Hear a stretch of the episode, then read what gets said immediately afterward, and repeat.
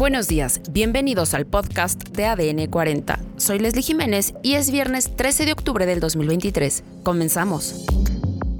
Senado elimina carta de antecedentes penales. Este fin de semana, México verá un eclipse solar anular. Llega la segunda vuelta electoral en Ecuador.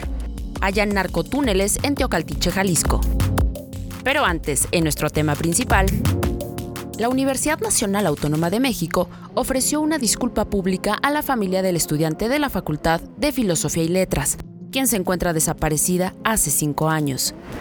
Vamos a escuchar la nota de Rubén Mendoza, reportero de Fuerza Informativa Azteca.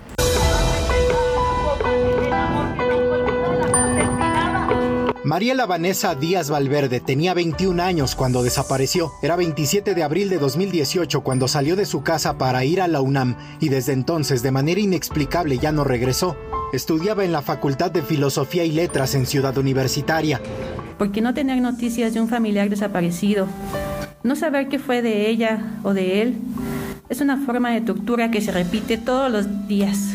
Cuando Mariela desapareció, su familia buscó a las autoridades de la UNAM, pero no recibió ayuda. La universidad no solo restringió información, tampoco apoyó en la búsqueda, lo que revictimizó a su familia.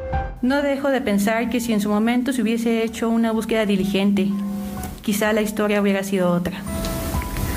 Hay miles de familias que, al igual que nosotras, llevan años en este proceso, Cinco años después de la desaparición de la joven estudiante, la UNAM reconoció su error y este miércoles ofreció una disculpa pública. Me disculpo en nombre de la Universidad Nacional Autónoma de México ante ustedes y ante toda la comunidad universitaria por lo que pudimos hacer y que no hicimos o hicimos insuficientemente.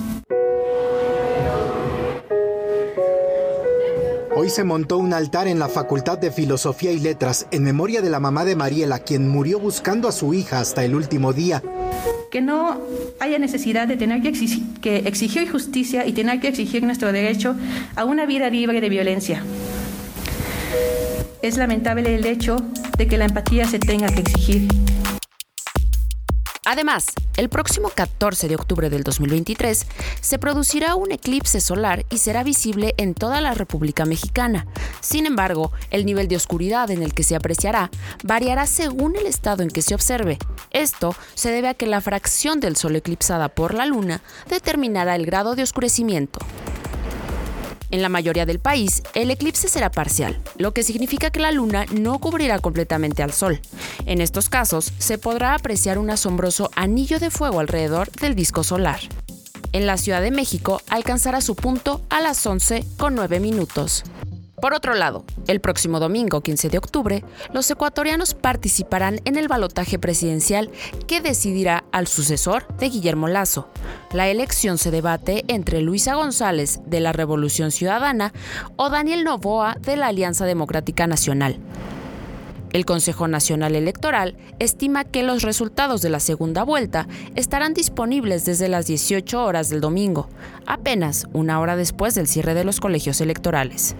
En otros temas, dos narcotúneles fueron localizados ayer por fuerzas estatales y federales en Teocaltiche, Jalisco.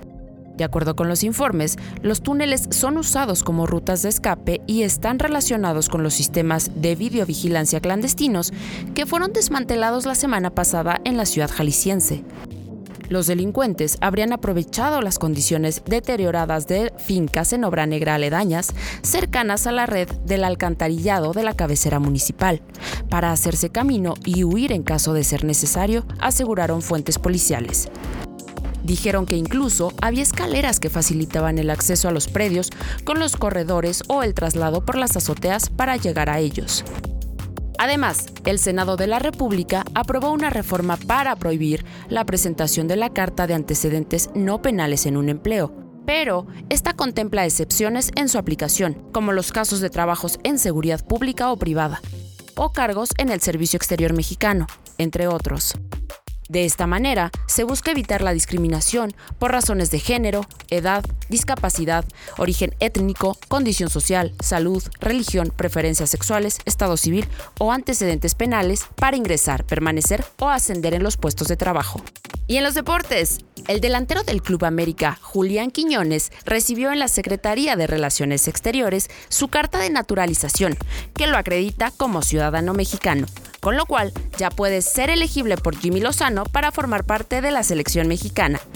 Esto fue todo por hoy en el podcast de ADN 40. Yo soy Leslie Jiménez y recuerda seguir a ADN 40 en Spotify, Apple o tu plataforma de audio favorita.